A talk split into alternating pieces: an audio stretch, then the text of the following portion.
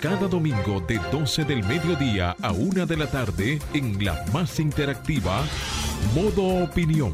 Una propuesta informativa donde podrás conocer los temas de actualidad política, empresarial, social y cultural, debatidos desde otra perspectiva.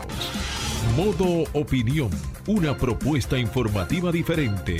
Domingo de 12 del mediodía a 1 de la tarde por Sol, la más interactiva.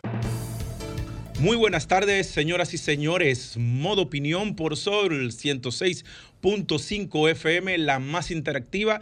Para nosotros, como siempre, es de grandísimo placer poder llegar a todos ustedes con noticias importantes. Nosotros somos en modo opinión los cerradores de la semana. Jonathan Cabrera, Julia Muñoz Alegre, Randolph Luna, Samuel Sena, Marcia Otaño, eh, Fernando y Franklin en los controles y en las redes sociales.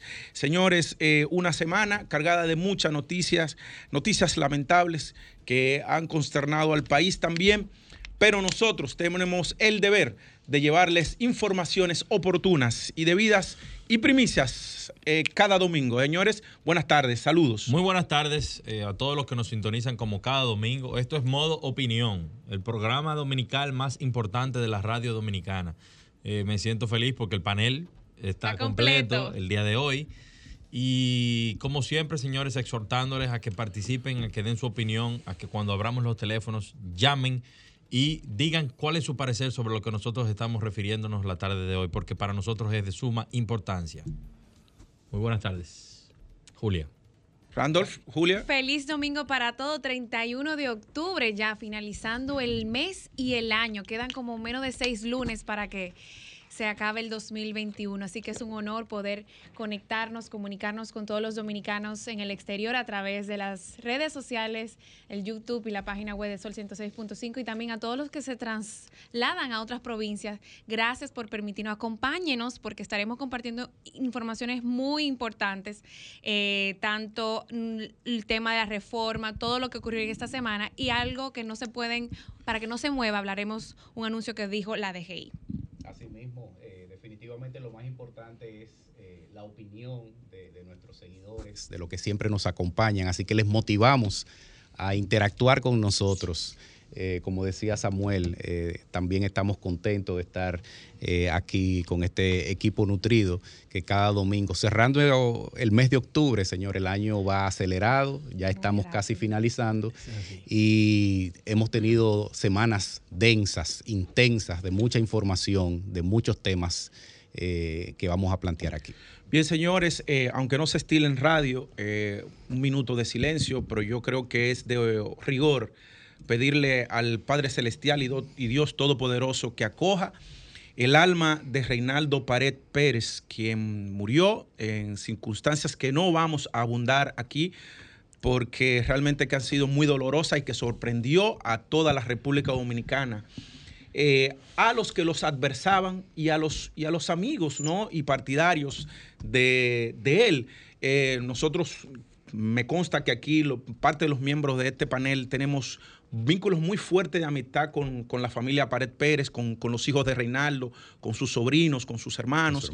Y la verdad que nos ha consternado esta noticia. Eh, y como otra también del teniente. otra sí, pero, con, pero en el caso de Reinaldo, que es el, eh, una persona que tuvo una vida pública eh, dilatada. dilatada, exitosa, y hay que ver cómo lo reconoció el presidente Luis Abinader que es un adversario político. Hoy el, expresidente Hipólito Mejía también saliendo de la funeraria Blandino eh, se expresó de una manera como pocas veces nosotros vemos Hipólito Mejía hablando de un adversario político y decía, era mi amigo. y también ministros como Hito Bisonó, Orlando Jorge Mera. Orlando Jorge Mera. Se expresaron en solidaridad. Es decir, es decir, señores, eh, la clase política, porque muchas veces eh, Reinaldo generó posturas encontradas dentro de la sociedad porque veían que era firme en sus decisiones, pero no sabían que el hombre era un hombre, un, hombre de corazón noble. de ideas firmes. Un gentleman. Pero un cora con un, con un trato fino con sus, con sus adversarios. Correcto. Y debemos decir, para que ustedes entiendan la magnitud de la figura de Reinaldo Paray, para que sepan que tuvo una vida política dilatada, que él empezó en el bufete directivo de, con Fabiola Medina y que eh, era un litigante de altura. Fabiola Medina Garns, una de las mejores abogadas de, la República De las mejores Dominicana. abogadas de la República Dominicana, que dice ella que lamentaba que él eh, dejara la vida profesional eh, como, como abogado, como abogado. él- para dedicarse a la política. Pero Reinaldo fue regidor en el 1994. En el 96 es elegido diputado para ocupar la vacante de Danilo Medina. Y en el 98 al 2002 fue también diputado. En el 2006, 2010, 2016 fue senador de la República. Presidió la Asamblea Nacional, señores, dos veces. Sí, eso es dos casi- veces. casi único. Eso es único para dos reformas constitucionales. Y también llegó a ser el secretario general del PLD con dos, eh, por- con dos presidentes que tuvo ese partido, Leonel Fernández y Danilo Medina. De manera que Reinaldo Pared prácticamente lo ocupó todo.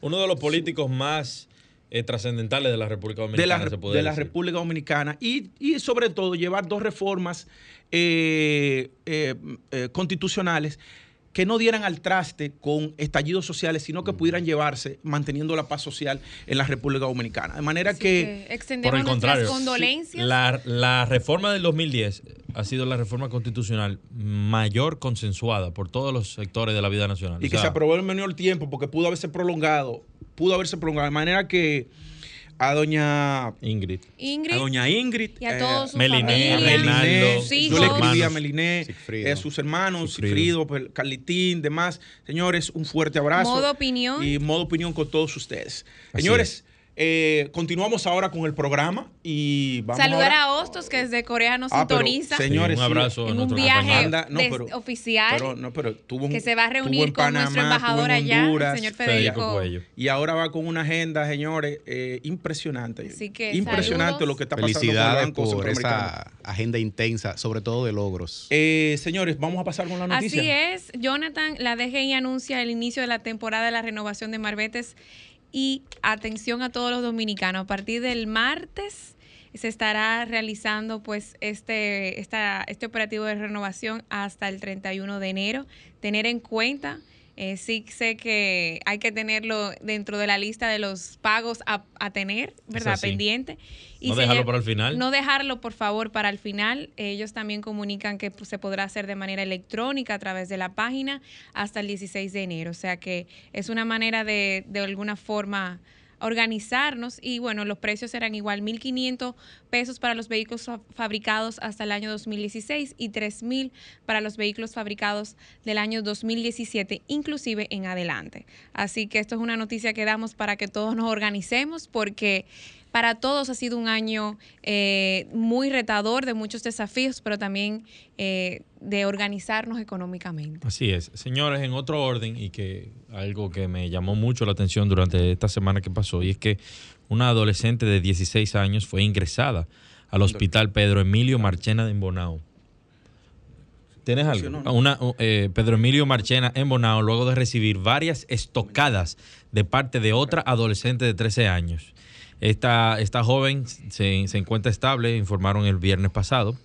La adolescente llegó al referido centro de salud con 25 heridas de, am- de arma blanca en el tórax, en el brazo, en la cabeza, en manos y espalda, Wow. según explicó el director del hospital Guillermo Genao. Según informaciones preliminares, el hecho se produjo tras ambas adolescentes tener el pasado jueves un altercado, señores, por un jugo. Por un jugo. Más adelante estaré refiriéndome a un No, tema que hay que reflexionar como sociedad con relación al tema de la salud mental. Sí, señores, y, y brevemente, le, a- a- antes de pasar el comentario de Randolph, eh, la cumbre COP del 2026 en Glasgow, la gran apuesta a la diplomacia, ¿verdad? Eh, acaba de concluir con a reducir las emisiones de dióxido de carbono a, en la temperatura a nivel mundial en, en 1.5, pero no hay acciones concretas. China no fue, no fue Rusia y la posición de los Estados Unidos es ambivalente, de manera que todavía las grandes potencias no se ponen de acuerdo en políticas eh, duras para eh, detener el cambio climático. Lo que sí salió es, eh, van a poner un impuesto único para eh, reducir los déficits fiscal a nivel mundial para que no haya un desequilibrio económico provocado por la COVID. Señores, y ahora vamos a pasar con el comentario de Randolph Luna. Pues bien, eh, señores, hay un tema que nos está afectando, nos afecta a todos y es importante definirlo y estar claro de cuáles son los factores que inciden, lo que se llama la crisis de la cadena de suministro o crisis de los contenedores. Eh, estamos viviendo una de las mayores crisis de transporte en la carga de carga de la historia. Eh, un verdadero caos eh, que es importante que el eslabón final que es el consumidor, esté apercibido de lo que está sucediendo y de lo que viene también. Y todo tiene que ver con la pandemia, todo tiene que ver como, como es un efecto de todo esto que hemos vivido con el COVID-19. Y eh, a pesar de la apertura acelerada que se ha venido dando de las economías, no así el ritmo de la producción eh, se ha ido abriendo y eso eh, ha tenido su efecto. Por un lado, eh, todos sabemos que miles de empresas, pequeñas sobre todo, medianas, han desaparecido en todo este proceso y en esta crisis y hay muchas que todavía, vamos a decir, están luchando por, por sobrevivir. Y también hay muchas de esas empresas que han cerrado a nivel internacional que han sido, eran las productoras de ciertos insumos importantes para la producción o para las grandes producciones. Tenemos varios factores que son los que inciden, por un lado, la escasez de los contenedores, pero no porque no haya contenedores, sino que no están donde deberían de estar. Pues eh, esos eh, miles de contenedores están varados en diferentes puertos de, América y de Europa y estos no han podido regresar a Asia. Eh, debido a las restricciones eh, tan fuertes eh, de, la pandemia. Y, eso definitivamente ha creado un taponamiento inmenso eh, y hemos visto imágenes terribles en lo que son puertos de la costa oeste de, Estados Unidos, por ejemplo. Y también la interrupción en la fluidez del tráfico marítimo. Por un lado, eh, en Asia afectó la temporada de tifones, pero más aún el hecho de cancelar las operaciones en muchos de los puertos importantes de China eh, o eh, reducción importante en las operaciones. recordamos que 8 de los 10 puertos más activos del mundo están en China y definitivamente eso tiene un efecto inmediato y el tráfico también ha aumentado por parte de los importadores grandes, por las megas corporaciones que incluso han usado sus propios barcos para poder eh, suplir sus necesidades. Hay empresas eh, en China que están fabricando menos eh, y definitivamente eso genera una crisis en el aprovisionamiento que ya lo estamos viendo en el mercado. Eh, es visible y va a seguir viendo. Es bueno que, sepamos y que estemos conscientes de lo que viene. Y también no solamente China, sino otros eh, grandes eh, productores, países como Bangladesh, Vietnam, la India, se han visto sumamente afectados. Eso afecta directamente a nuestro bolsillo como, señor, hemos visto el incremento de los precios porque eh, si hablamos de que los fletes se han cuadruplicado en su costo y en algunos destinos se han hablado también hasta de siete veces el costo de los, de los fletes, eh, definitivamente eso va transferido inmediatamente al precio de los productos, de los bienes eh, y al final todos los consumidores son impactados con esa parte. el 80% de los bienes que se mueven en el mundo son transportados de manera marítima y definitivamente, señores, tenemos que saber que el 2022 eh, va a pasar como un año donde se augura, no por un tema local, es bueno que se sepa, sino por esta crisis mundial del transporte de la cadena de suministro, con eh, mucho desabastecimiento, con un eh, incremento sostenido en los precios y tenemos que estar apercibidos de eso y estar preparados como consumidores. Excelente comentario y qué bueno porque la entrevista que tenemos con un economista que sabe de esos temas. Vamos a una pausa y volvemos. Ahora nos ponemos en modo opinión. 12.20 de la tarde y continuamos en modo opinión y ahora vamos con el comentario de Samuel Sena. Muy buenas tardes a todos. Señores, hoy más que un comentario es una reflexión. Quiero hacer una reflexión país. Y esto va para las autoridades, esto va para el sector público, los empresarios, esto va para los ciudadanos de a pie, esto va para todos. Señores, tenemos que pensar qué vamos a hacer cómo vamos a enfrentar una realidad que está ahí y que durante mucho tiempo ha sido tabú, pero creo que hoy día eh, ya la cortina de, este tema se ha comenzado a, caer. El telón ha subido y creo que es momento idóneo para nosotros referirnos, y es la salud mental. No me quiero referir a este tema solamente o por el simple hecho de que murió una persona muy importante para la República Dominicana, una persona eh, de dilatada experiencia política, como ya hablamos desde el principio de la semana, que es el doctor Reinaldo Pared. Me refiero al teniente coronel que se suicidó el día de ayer. Me refiero a la cantidad de personas que diariamente, a veces eh, sonoras porque salen en los medios de comunicación y a veces silentes porque cada familia lo maneja de una manera prudente, discreta en el seno familiar. Personas que se quitan la vida, por sufrir problemas de depresión, enfermedades mentales. Y, creo que como sociedad tenemos que abocarnos a trabajar este tema en conjunto. Tengo entendido que incluso hay un proyecto de ley que, que, busca eh, incluir todo el tratamiento de enfermedades mentales, de salud mental en la cobertura de, los, de las ARS. Creo que es oportuno que este tema se comience a tocar hay un sinnúmero de casos que se han disparado, que han aumentado drásticamente durante la pandemia por el tiempo que estuvimos encerrados, que, no tuvimos acceso a compartir con nuestros familiares, con nuestros amigos, que tuvimos que salir del ámbito laboral, de las crisis económicas que se ha generado a través de esto, que pone presión en, madres de familia, en padres de familia, en tratar de salir adelante de manera resiliente, pero con muchas dificultades es momento que comencemos a buscarle soluciones profesionales a estos temas y que podamos conversarlo de manera pública sin tabúes. Hoy día, más que nada, se necesita incluso más que la salud física, una salud mental, una, persona que, que pueda estar equilibrada. Y sabemos que lo que estamos viviendo a nivel mundial y la República Dominicana no es la excepción a la regla. Es esto, es un aumento drástico de situaciones, de presión, de, ansiedad, de depresiones, que deben ser abordadas a nivel social, a nivel profesional, a nivel colectivo. Así que hoy hago esta reflexión y espero que eh, quizás en un programa más adelante podamos traer a algún psicoterapeuta, algún psiquiatra y que podamos conversar, en una, conversar sobre esta condición que está afectando a tantos dominicanos. Adelante, Franklin.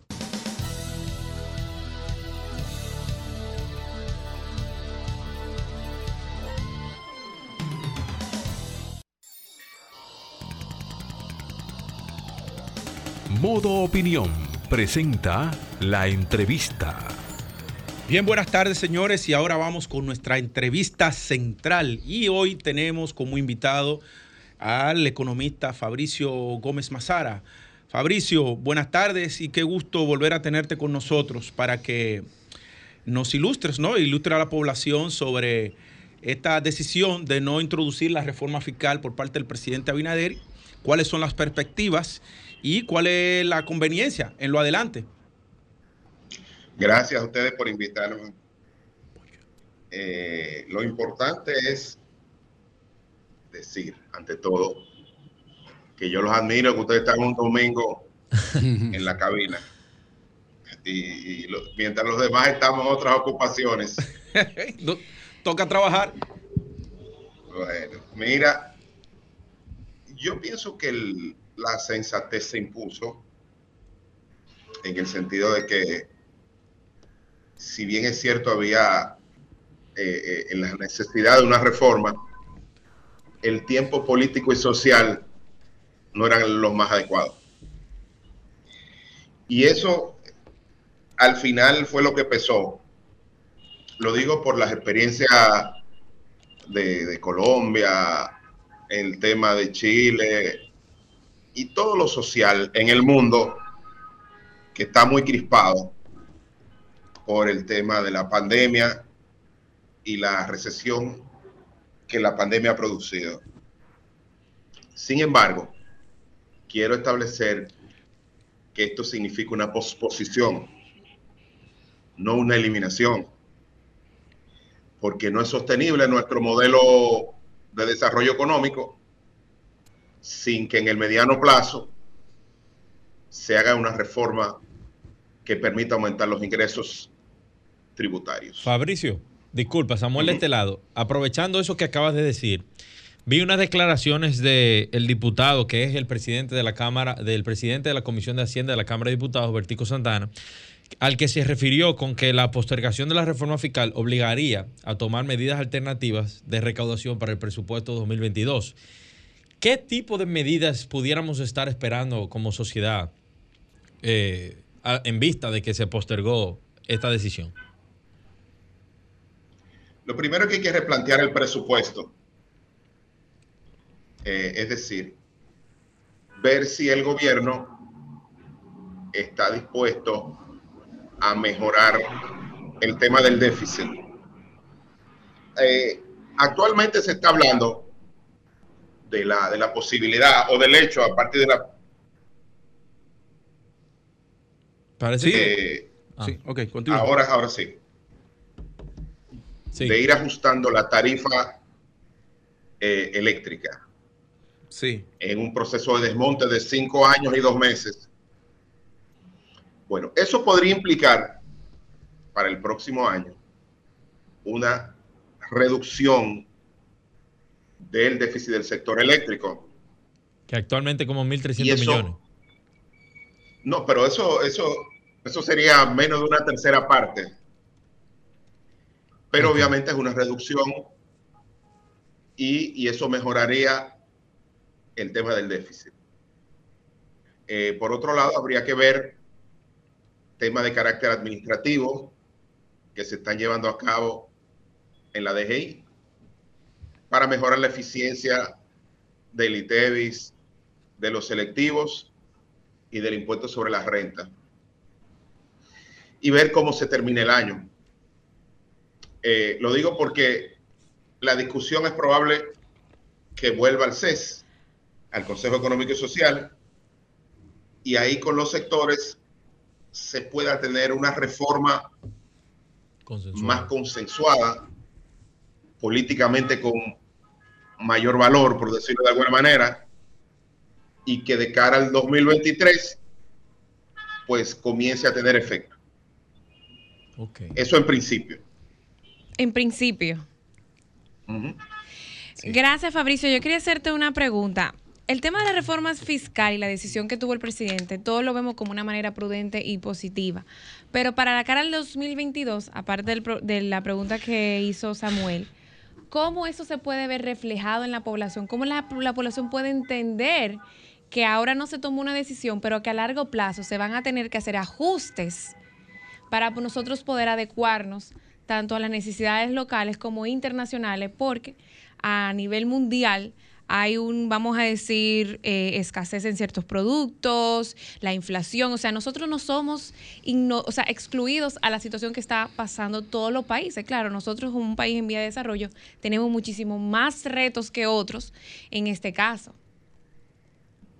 Bueno, ustedes tocaban el tema de la crisis logística a nivel global y el tema del precio de los combustibles.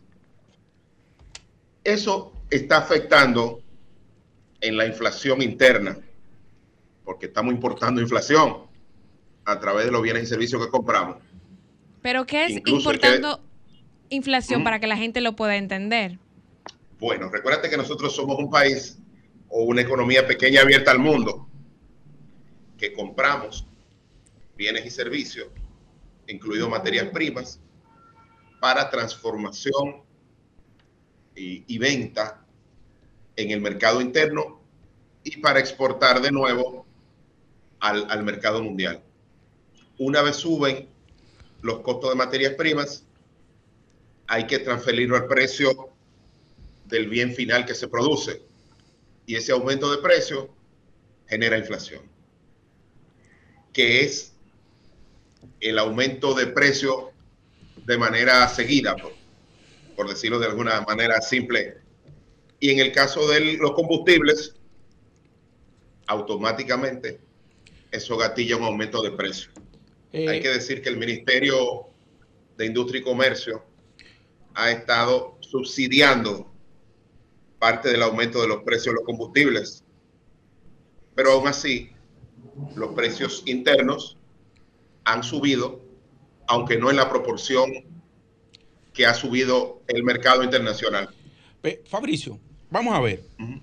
Eh, la apuesta del presidente de, por un, como tú bien lo has planteado, el clima social eh, no era favorable para una reforma fiscal. En Colombia arrancaron de nuevo las protestas. Eh, la apuesta del presidente a la expansión de la actividad económica para el 2022, aún con los choques externos. Es decir, eh, tú me vas a corregir, por favor.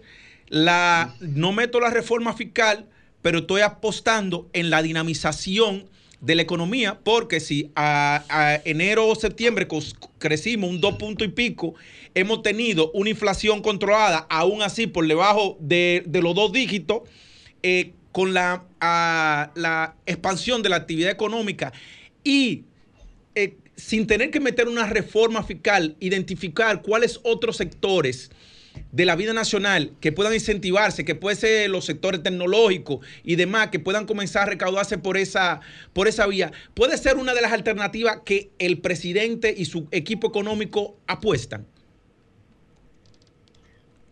Usualmente cuando, cuando los precios de los bienes y las materias primas suben o, se disparan como está en este momento, comienza a repensar, perdón, a repensarse la posibilidad de apoyar en mayor fuerza el aparato productivo nacional.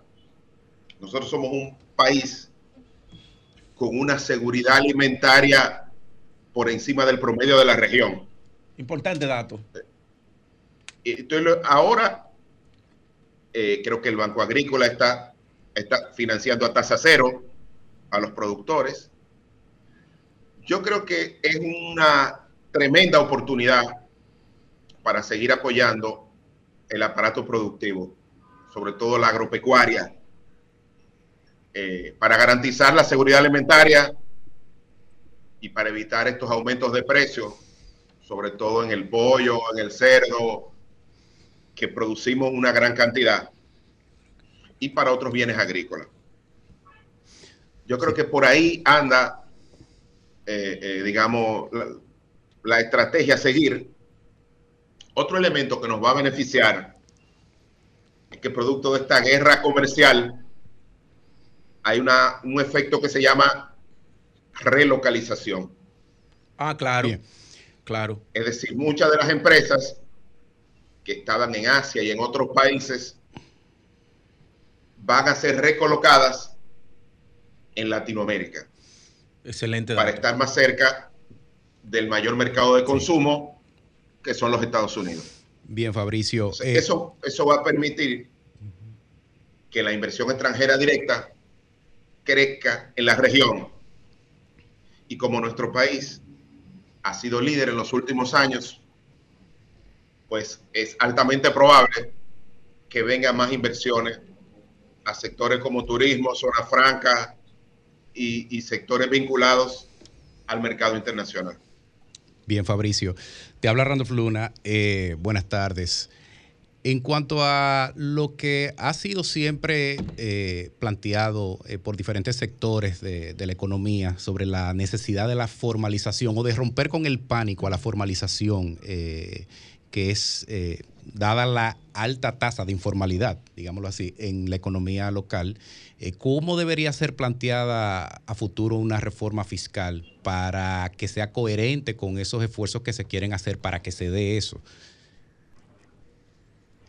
Lo que pasa es que la formalización no depende de la estructura tributaria solamente, depende fundamentalmente del mercado laboral y de qué tan costoso sean los costos de contratación y ese tipo de temas. Eh, eh, Pero se plantea como un factor que incide en, en cuanto a la, a la, confianza y a que el sistema eh, se dentro de lo que es la promoción de la formalización, de cómo se maneja la parte. Claro, lo que digo es que es un problema mucho más complejo. Tiene varias aristas. un tema fiscal. Tiene varias aristas, pero esa es una de ellas. O sea, a la hora de uno formalizarse, eh, Fabricio, uno dice, bueno, me van a cobrar impuestos de una vez, voy a tener que estar eh, reportando la renta. que si tú te mantienes en la informalidad, perfectamente tú te estás ganando ese dinero. Que bueno, lo que pasa es que la, la, informalidad, repito, tiene que ver más con, con, los costos de contratación, la TCS y los costos recurrentes laborales, por decirlo de alguna manera, sobre todo a las micro y pequeñas empresas, que son los mayores empleadores y que explican eh, en gran medida el tejido productivo nacional y ahí es donde hay problemas. Bueno, Fabricio, eh, darte las gracias, viejo, de que saques de, tiempo en un domingo no familiar eh, para compartir con nosotros ideas ilustrativas ¿no? para el pueblo dominicano. Eh, gracias y que tengas un feliz domingo. Gracias a ustedes por la invitación y siempre a su orden. Gracias, gracias señores. Vamos a una pausa y volvemos. Ahora continuamos con Modo Opinión, donde nace la información. Bien, 12, 12.40 de la tarde y continuamos con el comentario de Julia Muñoz Alegre. Bueno, más que un comentario, muchísimas gracias Jonathan. Yo quisiera pues retomar una actividad que se realizó en el día de ayer, la cual me honró formar parte y cuenten siempre con mi apoyo para no solamente elevar la memoria histórica de República Dominicana, sino también para respetar los valores democráticos e incentivar a los jóvenes que, como yo, eh, creemos en que República Dominicana debemos de involucrar en los temas importantes. No todos son malas noticias. Y en el día de ayer la Fundación eh, de Héroes de Constanza Maimón y Estéreo Hondo realizaron por primera vez, un, iniciaron y van a iniciar con este primer ciclo de tertulias sobre la lucha del exilio antitrujillista que contó pues con la disertación de los hermanos Porfirio y Doroteo Rodríguez, la cual compartieron en el mausoleo monumento de los héroes caídos de la expedición de 1959, pues un compartir que para mí lo encuentro valioso e importante porque no de todas las noticias negativas vive la República Dominicana. Y en estos momentos, aún más donde debemos de recordar de dónde venimos y hacia dónde vamos como futuro, es importante porque el que olvida su, el que olvida su pasado está condenado a repetirlo. Agradecida pues de la presidenta Isabel Vargas, eh, que lleva ahora mismo pues la voz. Un abrazo, un abrazo fuerte Isabel y cuenta con nosotros aquí siempre. Así es, ayer estuvimos, bueno, el, joven diputado José Horacio eh, del Distrito Nacional, Minuta Tavares y diferentes eh, historiadores, prensa, y quería recordarlo y agradecerle es importante. El monumento que está. Isabel, que es hija de Mayobanex Vargas. Mayobanex Vargas. ¿Tenemos dos llamadas? Así es. Eh, que se aguante un poquito la llamada, ¿verdad? Pero para terminar mi comentario, quería decir que es esta extensión del monumento que está pues entre la Procuraduría, el Colegio de Periodistas y el Congreso Nacional, es una extensión del Panteón Nacional, declarado por el expresidente Hipólito Mejía. Y es importante, pues, mira, me lo encontré un lugar muy bonito que las familias pueden ir y conocer parte de su historia y recordar. Ahí están enterrados más de 198 expedicionarios y entre ellos eh, de diferentes países, de Guatemala, Puerto Rico, España, Cuba, eh, Estados Unidos. Así que muy agradecida a la fundación y esperarlos, lo vamos a invitar, vamos a extender la invitación en los próximos dos meses cuando hagan eh, la segunda tertulia. De igual manera, quería dar un aviso importante a todos los dominicanos eh, residentes en, Reino Unido, pero también a los turistas que están esperando que se abran las fronteras por las diferentes limitaciones que tiene el gobierno británico con el COVID. A partir de mañana, esto es un anuncio que lo hizo la Embajada Dominicana allá en ese país, eh, podrán viajar atención, porque yo sé que muchas familias están esperando esto, es una buena noticia. Eh, República Dominicana ha sido removida de la lista roja de viajes a Reino Unido por riesgo de COVID y esto fue un anuncio que lo hizo pues nuestra misión diplomática y esto ayudará a que tanto las personas que están esperando entrar puedan entrar a reunirse con su familia y también es importante tener en cuenta que es bueno, que esto va a ser de manera, vamos, transitoria, así que es una buena noticia que se debe de compartir. Agradecida de esa, de esa mediación, porque hay muchos países y nosotros somos de los pocos que están dentro. Gracias, Julia. Vamos a una pausa y volvemos. Ahora continuamos con Modo Opinión, donde nace la información. 12.50 de la tarde y continuamos con los comentarios. Ahora me toca a mí, al señor Jonathan Cabrera. Eh, señores, fíjense, eh, cuando el presidente Luis Abinader ganó las elecciones, eh, recién ganado, ni siquiera había asumido el cargo, una de las sugerencias que se le hizo en este programa fue que dejara al gobernador del Banco Central, Héctor Valdés Alviso. Y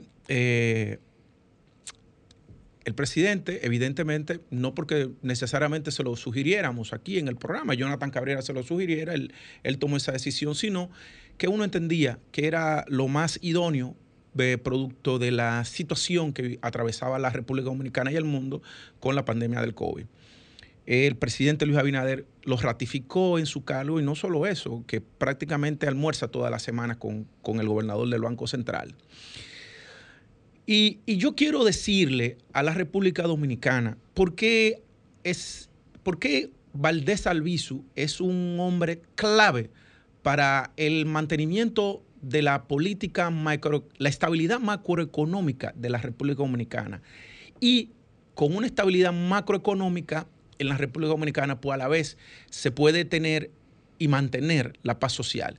Nunca olviden que una de las cosas que se aducen cuando ah, llegan los outsiders o, los proyectos políticos que se convierten en dictaduras y, autocracias, es porque hay una crisis económica de paso que fomenta una, una explosión o estallidos sociales sucesivos en una nación que abre la ventana para cualquiera que quiera venir que no sea un político de carrera o que esté comprometido con los valores democráticos que gracias a Dios la República Dominicana cada vez más fortalece eh, la cultura democrática en todos sus ciudadanos y los actores políticos.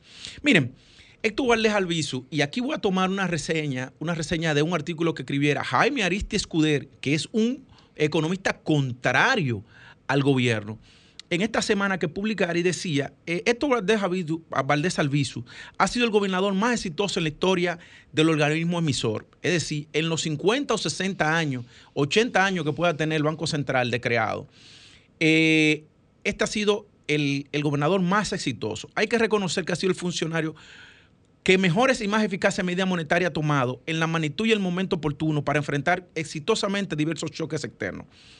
La crisis financiera asiática del 1997, el huracán George en el 98, el desplazamiento de la industria textil en la zona franca dominicana para la industria china en el 2007, la gran recesión del 2008, eh, el precio del barril del petróleo a 140 dólares en el 2008. Son algunos de los choques externos que Valdez Alviso ha sabido amortiguar de manera magistral, manteniendo la estabilidad macroeconómica y la confianza en el peso dominicano. Miren, otro elemento importante que ha tenido Héctor Valdés Albizus eh, y que narra eh, eh mm, Ariste Cuder es que si miramos desde los años 60 hasta ahora, si Héctor Valdés Albizus, no hubiera estado en, en, la dirección del Banco Central, la inflación promedio habría sido de un 25%. Con Héctor Valdés Albizus se ha mantenido con un 5% promedio. Aún con el choque externo que ha, que, que ha significado y interno cuando con la paralización de la actividad económica en la República Dominicana de la, de la pandemia del COVID, que tuvo, eh, eh, se paraliza la actividad económica y es lo que hace que flexibiliza la política económica, pero sobre todo, pero sobre todo haciendo inyección de dinero al sistema financiero para que no se paralizara. Si ustedes recuerdan, se dispusieron en dos ocasiones sobre los 5 mil millones de pesos para que fueran prestados a la AMIPYME, pero también para, el, para, para personas que quisieran comprar apartamentos, propiedades, etc. Eso permite que la, el sistema financiero se mantenga activo y no, para, no paralizara y frenara el crecimiento económico del país.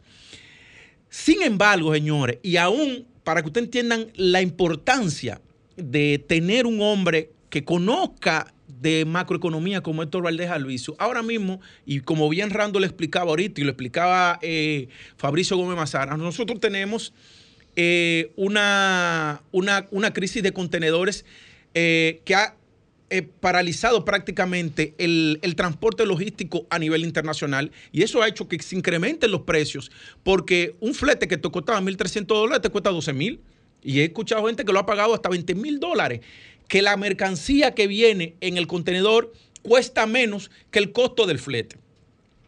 Pues miren, señores, ahora en la semana hemos visto que hay una escasez de, de eh, insumos para el campo, para agroquímicos, y que, han, y que han subido de precio también. Pero increíblemente, señores, la tasa del, del el peso dominicano, que hace meses estaba al 58.70, ha perdido valor y ahora mismo está en un 57%. Entonces, toda esta medida, y hoy el Banco Central anuncia, anuncia que mantendrá la tasa de interés de la política monetaria en un 3% anual y la tasa de facilidad permanente de la expansión de la liquidez, el reposo a un día, permanece al 3.50 anual y la tasa de depósitos remunerados overnight en un 2.50% anual. ¿Eso qué quiere decirle, señores? Que los bancos comerciales que tienen que hacer depósitos en el banco, en el banco central todos los días, les sale más, eh, más rentable prestarle a la población en general, es decir, tanto para la actividad económica como para los préstamos de consumo, que ponerlo en el Banco Central. Y eso permite que haya una dinamización de la economía y también la recuperación del empleo.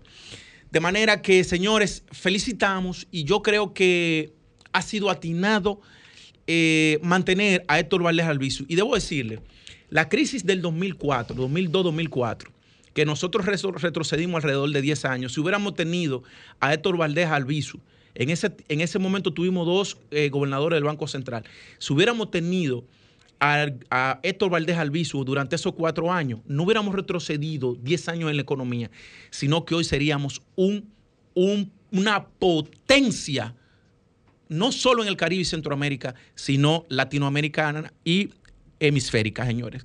Muchas gracias.